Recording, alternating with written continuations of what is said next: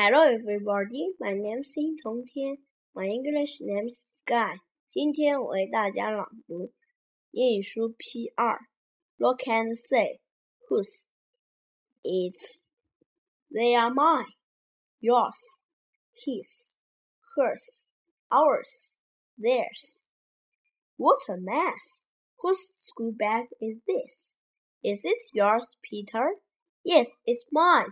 Whose notebook is that? Is it Danny's? No, it's not his. It's Kitty's.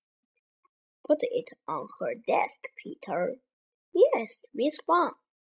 Whose picture books are these? They are Alice's, I think.